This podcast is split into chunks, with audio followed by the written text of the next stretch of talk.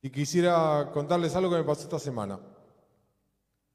Tenía un turno con el médico, llegué temprano y vieron que ahora a uno le da cosa subir ya al, lugar para estar con más gente en la sala de espera. Bueno, dije, me quedo en el auto, espero un ratito acá. Estaba en un lugar, en una calle, estacionado en una calle que pasaba mucha gente. Al lado había un bar con gente en las mesas. Y me puse a mirar a la gente, a los que pasaban, a los que estaban en el bar. Los que pasaban, la mayoría con sus caras tapadas, algunos no tanto. Pero aún así, aún con el barbijo puesto, se notaba en los ojos que la gente estaba entre triste, preocupada. En el bar que no tenían la cara tapada se veía claramente. Aún cuando estaban con otras personas, no vi sonrisas, no vi gestos más que adustos. Me quedé con esa sensación. Me fui de ahí después de haber ido a ver al médico, Baruch Hashem, todo bien. Fui a mi casa y empecé a buscar textos judíos que hablen sobre este tema, el de la preocupación, el de la tristeza. A ver, ¿qué tenían para decirnos? Se me cruzó enseguida un cuento muy conocido de Isaac Bashevis Singer sobre la preocupación.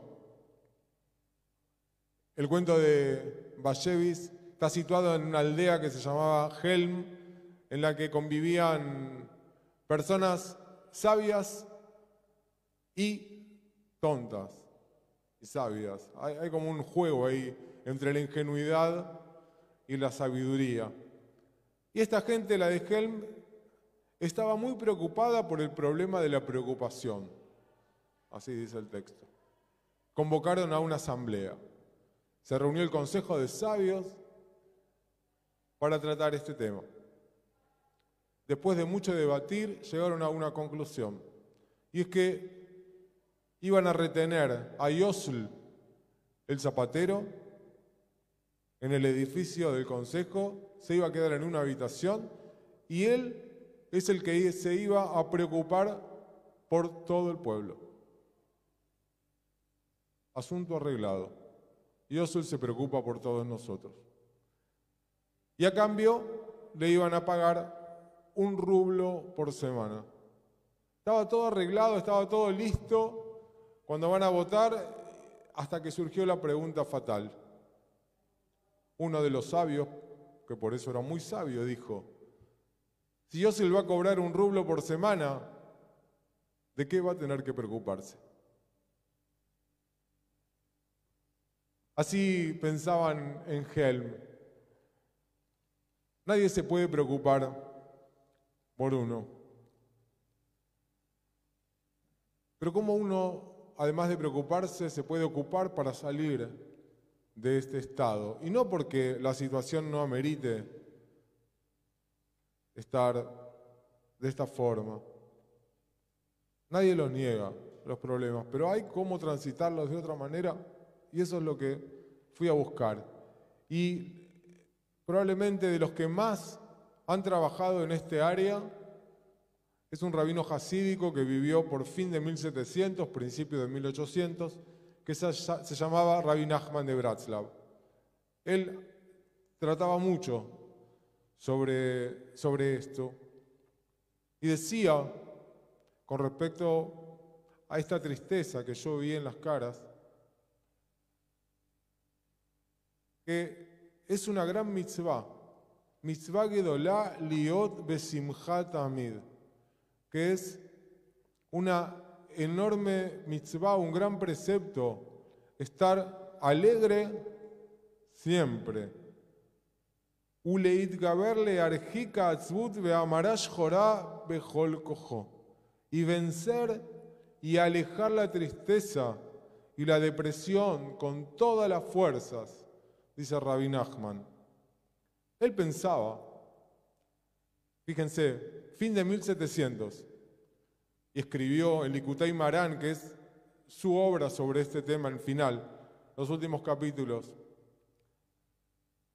Él dijo, los médicos más eminentes ya hablaron sobre esto. En el futuro, todas las enfermedades serán remediadas a través de la alegría, porque toda enfermedad, decía él, fin de 1700, es producto de la tristeza y de la preocupación. La regla, dice, es que todos debemos ser muy decididos con toda nuestra fuerza en ser solamente felices en cada momento. La naturaleza humana, decía Rabbi Nachman, hace que uno se hunda en la oscuridad por las vicisitudes y desgracias de la vida. Y todo ser humano está lleno de sufrimiento. Por lo tanto, una persona tiene que hacer un gran esfuerzo para obligarse a ser feliz en todo momento y alegrarse de cualquier manera, incluso con tonterías, decía Rabbi Nachman. Hasta el día de hoy en Israel, los seguidores de Rabbi Nachman, aún tantos años después, van por las calles con camionetas gigantes, con parlantes enormes en el techo, las paran en la esquina, ponen música para bailar, para que la gente baile. Su manera de contribuir a esto. Y Rabbi Nachman decía, pero lo más importante es reunir coraje para perseguir la tristeza e introducirla en la alegría, de tal manera que la penumbra se convierta en alegría. Una persona debe transformar, decía, la tristeza y el sufrimiento en alegría. Es como una persona que viene a una fiesta. Uno va a una fiesta, ¿qué hay? Alegría.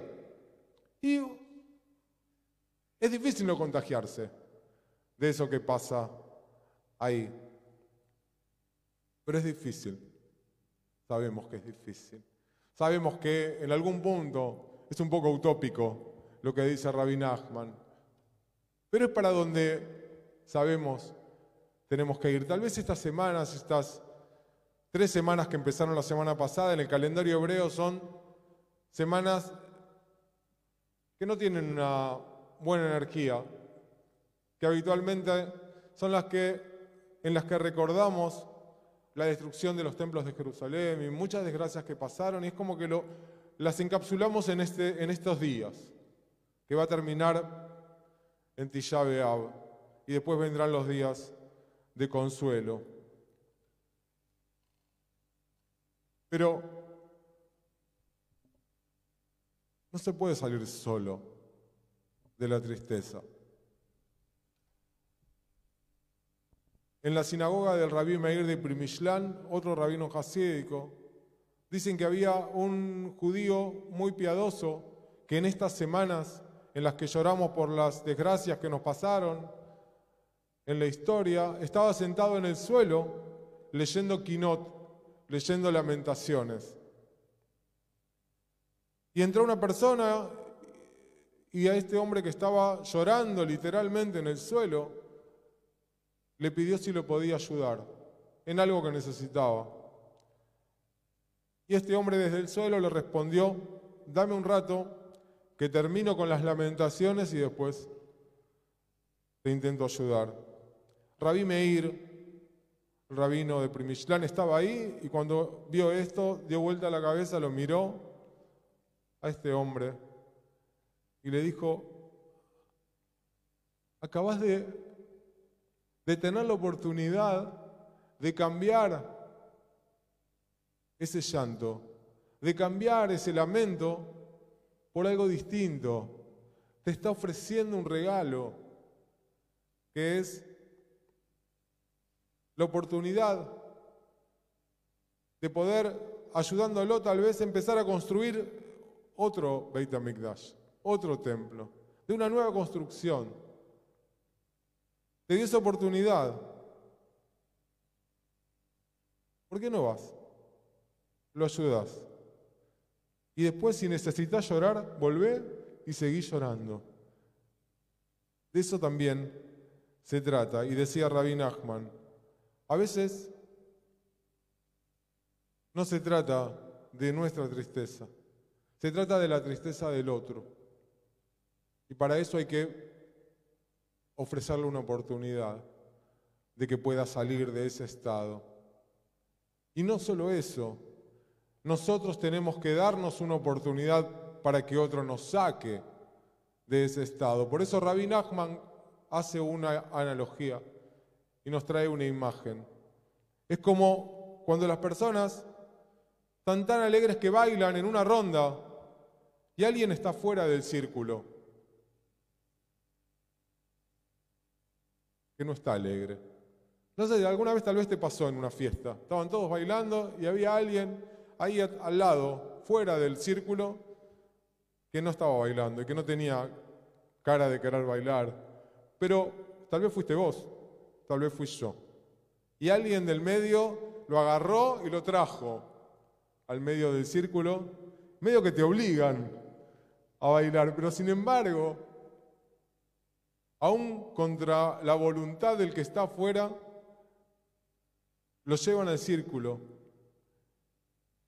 Y tal vez ese, esa acción es la que hace que ese círculo cambie por uno virtuoso y que vuelva esa felicidad. Hay que permitirse que alguien te agarre de la mano y te traiga al círculo. Y hay que estar atento a ver a quién podemos traer. Que pronto sintamos que cuando caminamos por la calle, me pasa a mí, no sé, tal vez solo fue una sensación mía, pero que podamos ver pronto muchas, muchas sonrisas. Shabbat Shalom.